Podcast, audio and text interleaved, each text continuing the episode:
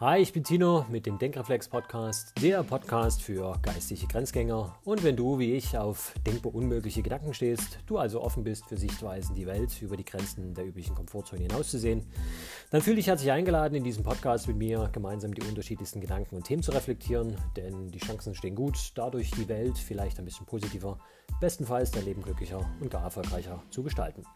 Bevor du jetzt also gleich den Kanal abonnierst, noch eins vorweg. Ich wünsche mir, dass du hier deinen Geist erlaubst, ihm gedanklich freien Lauf zu lassen. Denn hier ist ganz sicher nicht der richtige Platz, um deinen Verstand wie ein Hund in der eigenen Komfortzone angeleint zu lassen. Und deshalb freue ich mich auf dein Abo und den ein oder anderen hoffentlich bewegenden und hilfreichen Gedanken mit dir zu teilen.